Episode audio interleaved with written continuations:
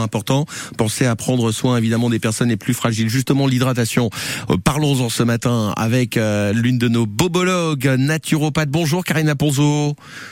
Bonjour Gaëtan, bonjour tout le monde. Nos bobologues qui prennent soin de nous chaque matin dans le 6-9. C'est vrai que l'importance de, de l'eau, il faut en parler, et de l'hydratation surtout en ce moment. Hein. Oui, tout à fait, avec les chaleurs qui commencent à arriver enfin. Ouais. Donc, euh, alors, pourquoi en fin de compte boire entre 1 litre 5 et 2 litres d'eau par jour Tout Oui, c'est ce qu'on recommande. notre- Oui, bah, c'est ce qu'on recommande, mais parfois les personnes se disent 1 litre, ça suffit. Eh ben non. Parce qu'en fin de compte, du coup, euh, il faut savoir qu'au cours de la journée, nous rejetons, notre corps rejette, entre 1 litre et demi et 2 litres d'eau par jour, juste en urinant et en transpirant. Mhm. Donc ce qui veut dire qu'il faut rééquilibrer quoi.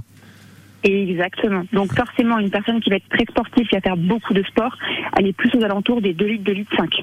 On est d'accord. Ouais.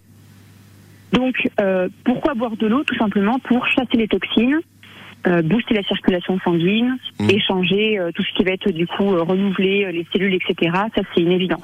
Bon, et enfin, Oui. ju- juste un tout petit truc. Juste avant l'intervention avec euh, mon camarade Roman qui réalise l'émission euh, ce matin, euh, Oui. on, on se disait bon l'eau euh, bien sûr, mais tout ce qui est smoothie, etc. Est-ce que vous conseillez vous? Alors oui, évidemment, euh, les smoothies c'est pas mal, Ouais. euh, mais pas forcément en abondance. Il faut savoir que ça hydrate pas comme de l'eau. C'est Ah. comme tout ce qui va être euh, les thés, les tisanes, etc. C'est bien d'en boire dans la journée, mais il faut aussi boire de l'eau claire. Voilà, on privilégie l'eau tout simplement. Voilà. Mm, tout à fait. Surtout quand il fait vraiment très chaud. Bon là c'est pas vraiment le cas. On est Mm. aux alentours des 25 degrés, ça reste raisonnable.